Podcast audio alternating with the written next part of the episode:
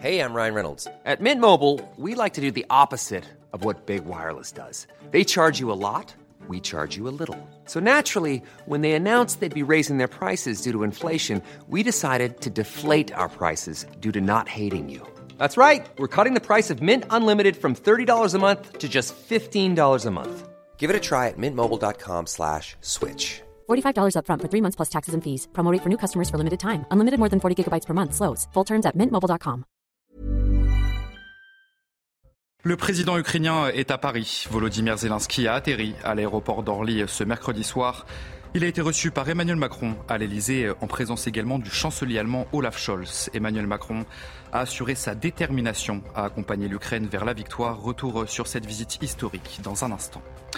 Le bilan s'alourdit trois jours après le séisme qui a touché la Turquie et la Syrie. Plus de 12 000 personnes sont mortes dans cette catastrophe.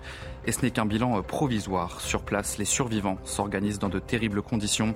Nous retrouverons notre correspondante en Turquie dans ce journal. En attendant la mobilisation de samedi qui s'annonce très suivie, les huit principaux syndicats ont d'ores et déjà appelé les Français à descendre une cinquième fois dans la rue le 16 février prochain. L'intersyndicale accélère le tempo malgré une dernière mobilisation en nette baisse. Et puis des convois de tracteurs venus de toute la France ont convergé vers Paris ce mercredi matin. Les agriculteurs dénoncent la multiplication des contraintes qui leur sont imposées, notamment les nouvelles restrictions d'usage de certains pesticides. Notre reportage à la fin de ce journal.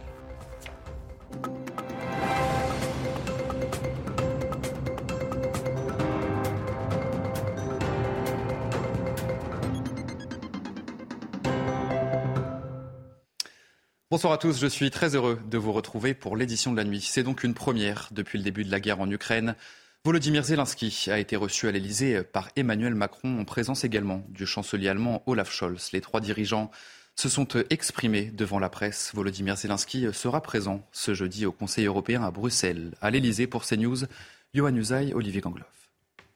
Nous accompagnerons l'Ukraine jusqu'à la victoire, jusqu'à la paix et jusqu'à l'Europe. Voilà en substance la déclaration du président de la République, une manière pour Emmanuel Macron de redire que la France, que l'Europe, que les Occidentaux en général accompagneront l'Ukraine dans son effort de guerre, fourniront des armes nécessaires. Mais quelles armes faut-il livrer à l'Ukraine? Le président Vladimir Zelensky, s'il est venu jusqu'à Paris, s'il sera ce jeudi au Conseil européen à Bruxelles, c'est précisément pour réclamer notamment des avions de combat. C'est ce qu'il a déclaré lors de cette conférence de presse communiste à l'Elysée. Écoutez plutôt l'Ukraine euh, obtient euh, l'armement lourd de l'emporter, euh, plutôt nos pilotes obti obtiennent les avions modernes, plus nos coalitions sera forte avec les, chars aussi. Donc plus vite se terminera cette agression russe et nous pourrions re, revenir à la paix en Europe, une paix sûre. Et l'alliance européenne, c'est un besoin de tous les Européens le président ukrainien qui souhaiterait donc à présent obtenir de ses alliés des avions de combat, mais les alliés européens précisément sont pour l'instant réticents face à cette euh, option. Emmanuel Macron qui a dit qu'il fallait également accompagner l'Ukraine jusqu'à l'Europe, l'adhésion de l'Ukraine à l'Union européenne, c'est l'un des dossiers qui est euh, évoqué, qui sera évoqué lors de ce Conseil euh, européen. Emmanuel Macron évidemment y est favorable. Le chancelier Olaf Scholz a déclaré il y a quelques heures en Allemagne que l'Ukraine appartenait déjà de toute façon à l'Union européenne. Et avant d'arriver à Paris, le président ukrainien a été reçu à Londres par le Premier ministre britannique Rishi Sunak. Volodymyr Zelensky a ensuite été acclamé par les parlementaires britanniques avant une rencontre avec le roi Charles III. Le président ukrainien a obtenu la perspective d'une livraison d'avions pour faire face à l'armée russe. Les précisions de notre correspondante à Londres, Sarah Menaille. Volodymyr Zelensky s'est d'abord rendu au 10 Downing Street où il s'est entretenu avec le Premier ministre britannique Rishi Sunak. Direction ensuite le Parlement à Westminster où le président ukrainien a tenu un discours devant les députés britanniques.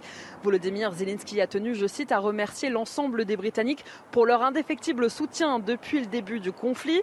Il faut dire que le Royaume-Uni, d'abord sous l'impulsion de Boris Johnson, puis sous celle de Rishi Sunak, fait partie eh des pays ayant les plus aidé l'Ukraine depuis le début de l'invasion russe. Londres a déjà envoyé pour près de 2 milliards et demi d'euros d'aide militaire à Kiev et Rishi Sunak compte bien tenir le rythme en 2023 puisque le Premier ministre britannique a annoncé toujours plus de soutien logistique à l'Ukraine. Rishi Sunak qui devrait dans les prochaines semaines d'ailleurs annoncer de nouvelles sanctions également à l'encontre de la Russie. Alors après avoir été applaudi et acclamé par les députés britanniques, le président Volodymyr Zelensky s'est rendu au palais de Buckingham où il a rencontré pour la première fois le roi Charles III. Il a enfin achevé sa visite au Royaume-Uni par une visite eh bien, au camp militaire de Bovington, donc dans le Dorset, hein, au sud-ouest de Londres, dans lequel plusieurs soldats ukrainiens s'entraînent aux côtés de l'armée britannique. Londres et Kiev plus proches que jamais, c'était à l'international le deuxième déplacement de Volodymyr Zelensky depuis le début de l'invasion russe. Dans le reste de l'actualité, le bilan du séisme qui a frappé la Turquie et la Syrie ne cesse de s'alourdir. Plus de 12 000 personnes sont mortes dans ce drame. Et sur place, les survivants tentent de s'en sortir comme ils le peuvent. Certains sont contraints de dormir dans leur voiture. Et par endroits, des camps ont été installés pour accueillir la population locale. Les détails sur place de notre correspondante en Turquie, Shona Batacharia. Conséquence des terribles tremblements de terre qui ont dévasté le sud de la Turquie, de très nombreux habitants se retrouvent sans toit. Si dans les villages plus reculés et plus difficiles d'accès, les gens tentent parfois de survivre dans leur voiture, dans les grandes villes, comme ici, à Osmaniye, 180 000 habitants, des camps ont été montés comme celui-ci dans ce jardin public. Une solution temporaire et précaire car les autorités continuent d'exhorter les populations à évacuer. Des hôtels ont, ainsi été mis à disposition dans trois provinces qui n'ont pas été touchées.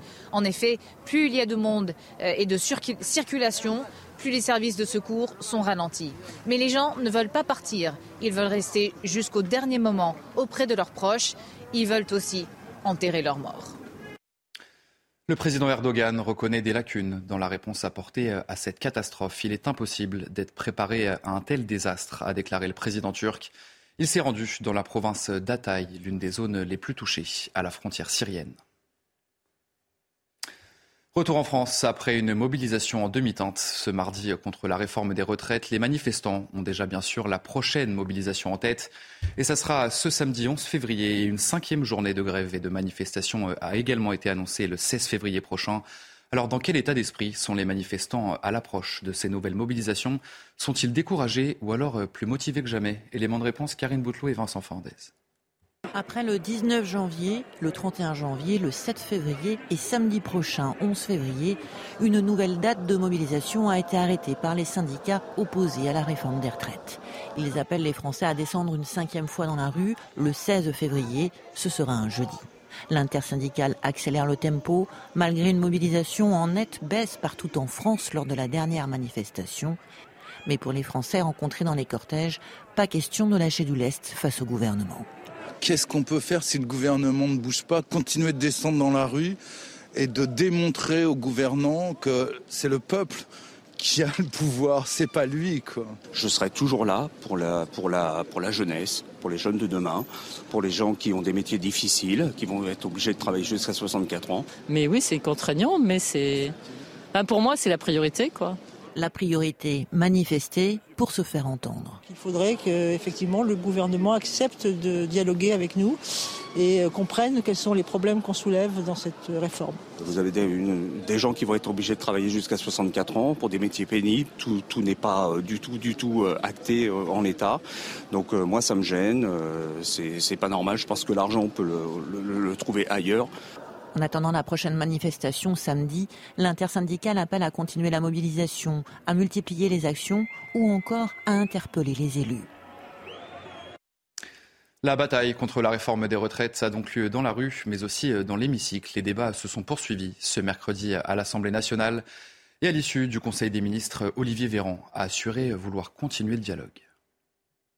Le gouvernement souhaite continuer à dialoguer dans un esprit d'ouverture et avec humilité. Nous saluons l'appel à la responsabilité de plusieurs syndicats qui invitent à ne pas bloquer le pays samedi et donc à ne pas bloquer les Français pour ce jour de départ en vacances pour de nombreux compatriotes.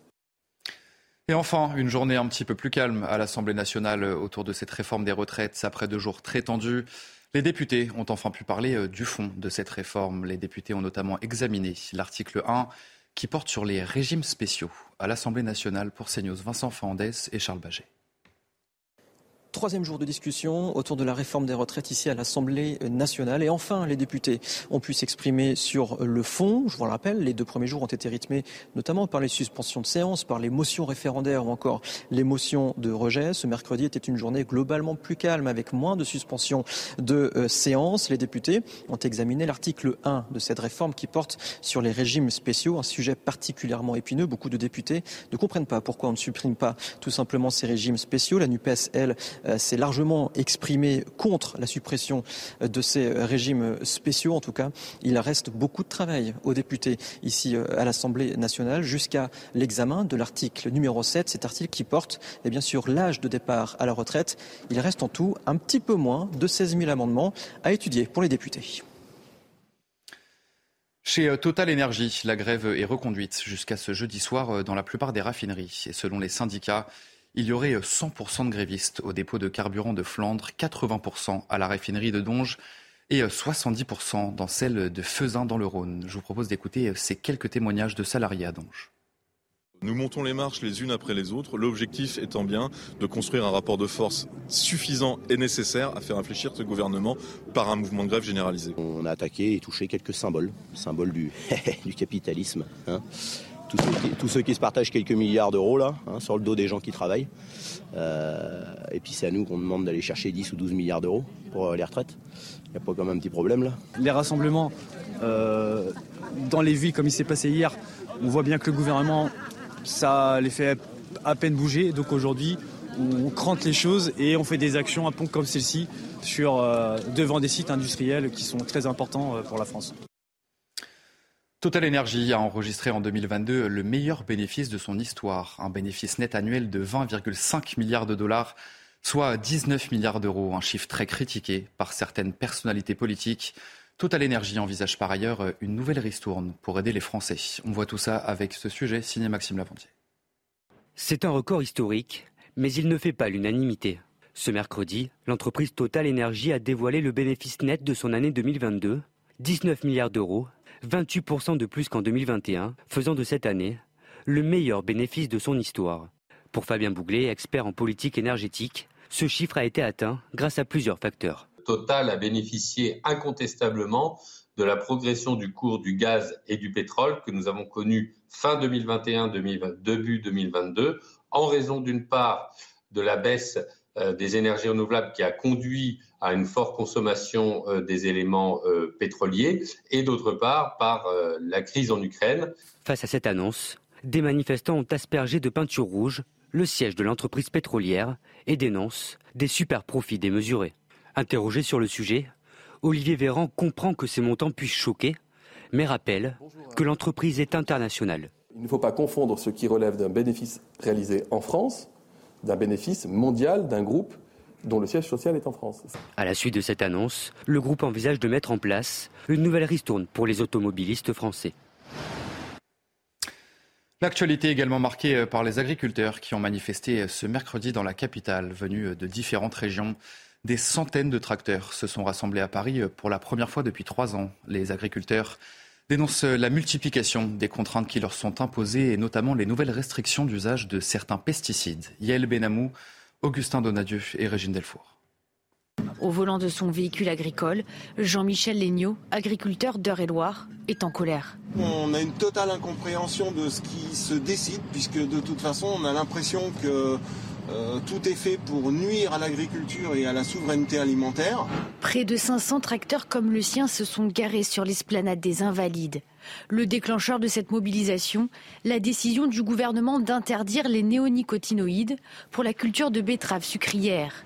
Un insecticide qui affecte le système nerveux des insectes, mais aussi, et c'est la raison de l'interdiction, celui des abeilles. Une décision vécue comme une injustice pour ce producteur de betteraves dans l'Oise, Olivier Grard. On rentre dans une phase de concurrence particulièrement déloyale. Le sucre qui sera produit en Allemagne, en Pologne, il sera produit avec des substances non autorisées en France, à des coûts différents. Et euh, notre production française va diminuer fortement. On va redevenir importateur net. Une question revient en boucle. Comment se passer de cet insecticide? Les agriculteurs comme Xavier Lode n'ont pas la réponse.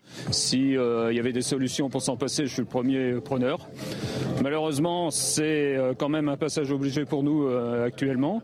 Cette colère n'est pas soudaine. Elle est alimentée depuis des mois par la hausse des coûts de production, le prix du carburant et le manque d'eau pour irriguer les cultures. Une délégation de producteurs a été reçue par le ministre de l'Agriculture. Ce jeudi, Marc Fesneau réunira la filière betterave pour présenter son plan d'action et de soutien. On poursuit ce journal avec les suites du procès de l'incendie de la rue Erlanger à Paris le 5 février 2019. Ce drame avait fait 10 morts et Sia Boulares est jugée depuis lundi aux assises de Paris pour avoir mis le feu à son immeuble. Cette femme de 44 ans a reconnu être responsable de cette catastrophe. Et puis ce mercredi, des experts incendies ont été entendus à la barre. Les précisions sur place, Noémie Schulz. L'expert a qualifié cet incendie de hors norme au regard de son intensité et de sa rapidité de propagation. Le feu a atteint les 1100 degrés très rapidement, précise-t-il, avant d'expliquer qu'il est parti du deuxième étage au moyen de boulettes de papier, de deux planches de bois et d'un bout de tissu posé sur la porte d'un appartement, celui du voisin de l'accusé. Sans ce tissu, le feu n'aurait sans doute pas pris, analyse ce policier du laboratoire de recherche euh, scientifique de la préfecture de police. Hier, l'accusé a reconnu avoir utilisé une fouta, une sorte de drap de bain. Sur une vidéo de reconstitution projetée à l'audience, on voit qu'il ne faut pas plus de 4 minutes 30 pour que la porte d'entrée en bois euh, s'enflamme complètement comme une de papier pour que le faux plafond s'embrase. L'expert explique ensuite que les câbles électriques et Ethernet situés au plafond ont aidé à la propagation du feu, tout comme la gaine grillagée de l'ascenseur qui a permis aux fumées et aux flammes de monter très vite dans les étages de cet immeuble qui n'était redevable d'aucune réglementation en termes de sécurité incendie. La défense s'engouffre dans la brèche, donc si le propriétaire avait fait des travaux de mise aux normes, le feu se serait répandu beaucoup moins vite. Oui, l'expert le reconnaît, une porte palière euh, aux normes actuelles aurait par exemple résisté 30 minutes avant de s'embraser. Et juste avant votre journal des sports, euh, on voulait vous parler de cette histoire qui s'est passée près d'Angers. Un voleur a été piégé par sa propre victime.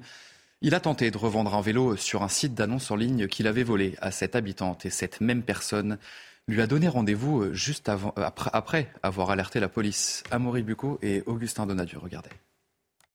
Il y a un problème Oui, il y a un problème, c'est mon vélo, jeune homme. Ce mineur pensait conclure une affaire. Il repart avec les menottes au poignet. En janvier dernier, Brenda se fait voler son vélo dans un local de son immeuble à Trélazé, près d'Angers. Un mois plus tard, surprise, elle le retrouve sur un site de petites annonces. Et c'est là que euh, j'ai décidé de euh, donner rendez-vous euh, au voleur. En moins de 48 heures, Brenda organise le piège avec l'aide des forces de l'ordre. Dès que le voleur il arrive avec le vélo, je contrôle un petit peu vite fait, je file 2-3 minutes. Et dès que ma copine, elle vous bip avec son numéro, vous venez et vous l'embarquez.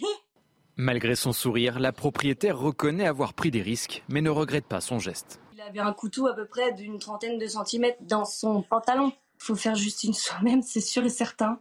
Ça, c'est clair et net parce que si, bon après, si vous attendez la police, forcément, pour un vélo, ils vont pas le retrouver, ils ont autre chose à faire, c'est sûr. Si elle a retrouvé son vélo, Brenda n'a pas récupéré sa remorque pour enfant. Elle exige réparation. Euh, juste euh, déjà qu'il me paye euh, ce qu'il m'a volé et qu'il soit condamné pour tout ce qu'il fait. Parce que caillasser des personnes âgées ou brûler des voitures. Le mineur sera jugé devant le juge pour enfants en mars prochain. Allez, vous restez avec nous tout de suite, votre journal des sports, et on va revenir sur cette victoire de l'Olympique de Marseille face au Paris Saint-Germain ce mercredi soir pour la Coupe de France. C'était chaud au Vélodrome, on voit ça tout de suite dans votre journal des sports.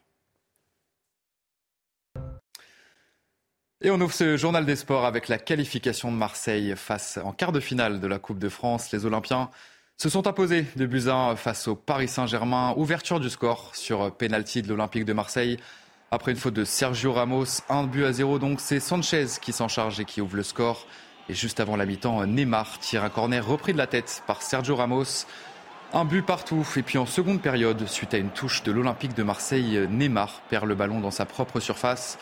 Le ballon est récupéré par Malinowski qui, d'une frappe surpuissante, redonne l'avantage aux Olympiens. On la voit au ralenti, cette frappe. Le PSG pousse en fin de match pour revenir. Mais c'est bel et bien Marseille qui accède au quart de finale de cette Coupe de France. Et on va jeter un coup d'œil, vous les voyez à l'antenne, ces résultats de ces huitièmes de finale. Angers s'est incliné au tir au but face au FC Nantes. Résultat similaire pour Lyon qui vient à bout de Lille également après une séance de pénalty. Toulouse s'impose facilement, 3 buts 1 à domicile face à Reims. Et enfin, le petit poussé, Vierzon, euh, s'arrête en huitième après sa défaite face à Grenoble, un but à zéro. Allez, de la première ligue dans le journal des sports, Manchester United a concédé le match nul deux buts partout à domicile face à Leeds. C'est l'Italien euh, Gnonto qui ouvre le score dès la toute première minute de jeu et en seconde période. Un but euh, contre son camp de Raphaël Varane donne deux buts d'avance à Leeds et la révolte mancunienne intervient à la 62e minute juste après l'heure de jeu Rashford, bien servi par Diego Dallo qui réduit la marque. Avant que Sancho, rentré en jeu dix minutes plus tôt, égalise pour United avec ce match nul, les hommes de Tenag consolident leur troisième place au classement. Un record historique pour terminer ce journal des sports. La superstar américaine LeBron James est devenu cette nuit le meilleur scoreur de tous les temps en NBA avec 38 390 points inscrits. Il dépasse l'ancienne gloire des Lakers, Karim Abdul-Jabbar. Le récit de cette nuit qui restera dans l'histoire. Romain Favril, regardez. LeBron James entre un peu plus dans la légende. LeBron James, a shot at history.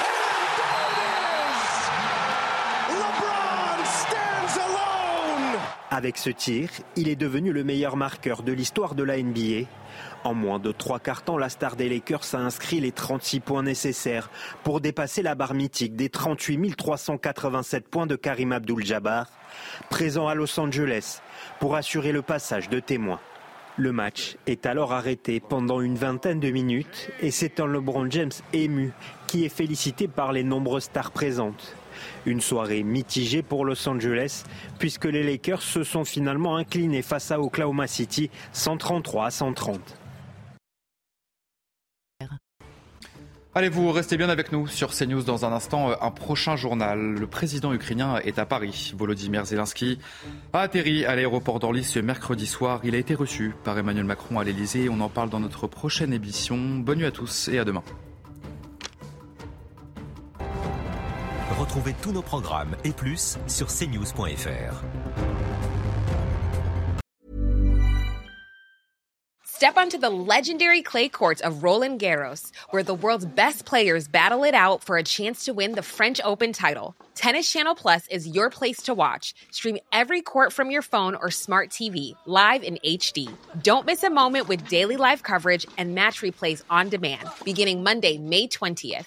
Be there for all the unforgettable moments. Stream now with Tennis Channel Plus.